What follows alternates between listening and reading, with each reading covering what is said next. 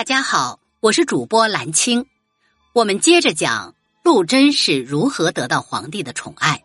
下部，再比如，他百般笼络千令小人祖庭、弘真等，把持朝政，狼狈为奸，聚敛财富。十载，令宣母子世卿内外，卖官鬻狱，取敛无厌。每一次与动清府藏，就因为儿子穆提婆。求娶丞相胡律光庶女不成，他便唆使祖庭罗织罪名，诱杀了胡律光。胡律光其人出身将门，善骑射，号称落雕都督，官拜大将军、左丞相，封咸阳王。他治军严明，先身士卒，不迎私利，骁勇善战，为北齐劲敌北周所畏惧。陆令轩诱杀胡律光。对北齐小朝廷来说，无异于自毁长城。陆令轩秉政十二年，全部以公事关怀，生杀予夺之事，着实做了不少。除胡律光外，他还诬陷太后之兄胡长仁谋杀何世开，导致胡长仁被诛，当祖庭为相。势力堪与自己抗衡时，他又与祖庭相咬。设计贬其为北徐州刺史，驱逐出权力中心。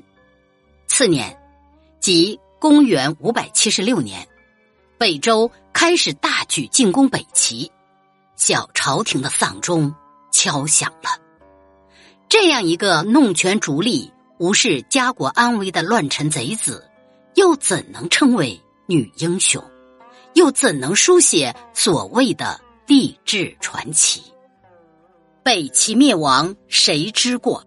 公元五百七十七年，北周攻下北齐都城邺城，后主高纬携幼主高恒出逃，穆提婆降周，陆令轩被迫自杀，其子孙皆弃世，可见他不止一个儿子。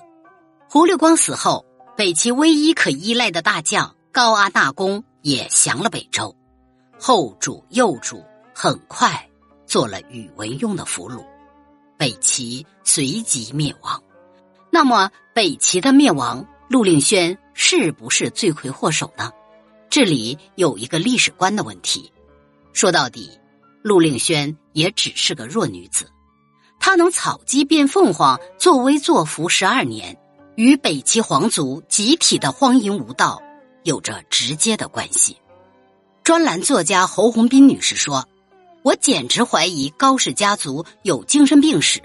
确然，从神武帝高欢开始，到第二代高阳、高演、高湛，再到第三代高纬，几乎没有一个是正常人。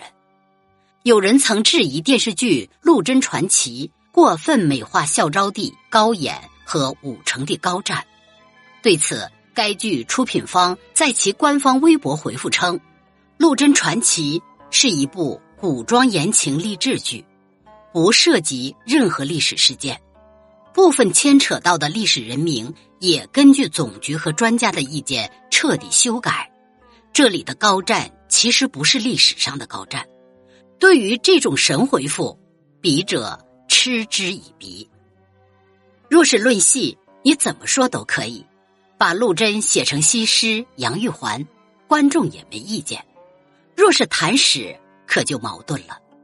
既然不涉及任何历史事件，怎么会牵扯到历史人名？既然牵扯到历史人名，又怎能不涉及任何历史事件？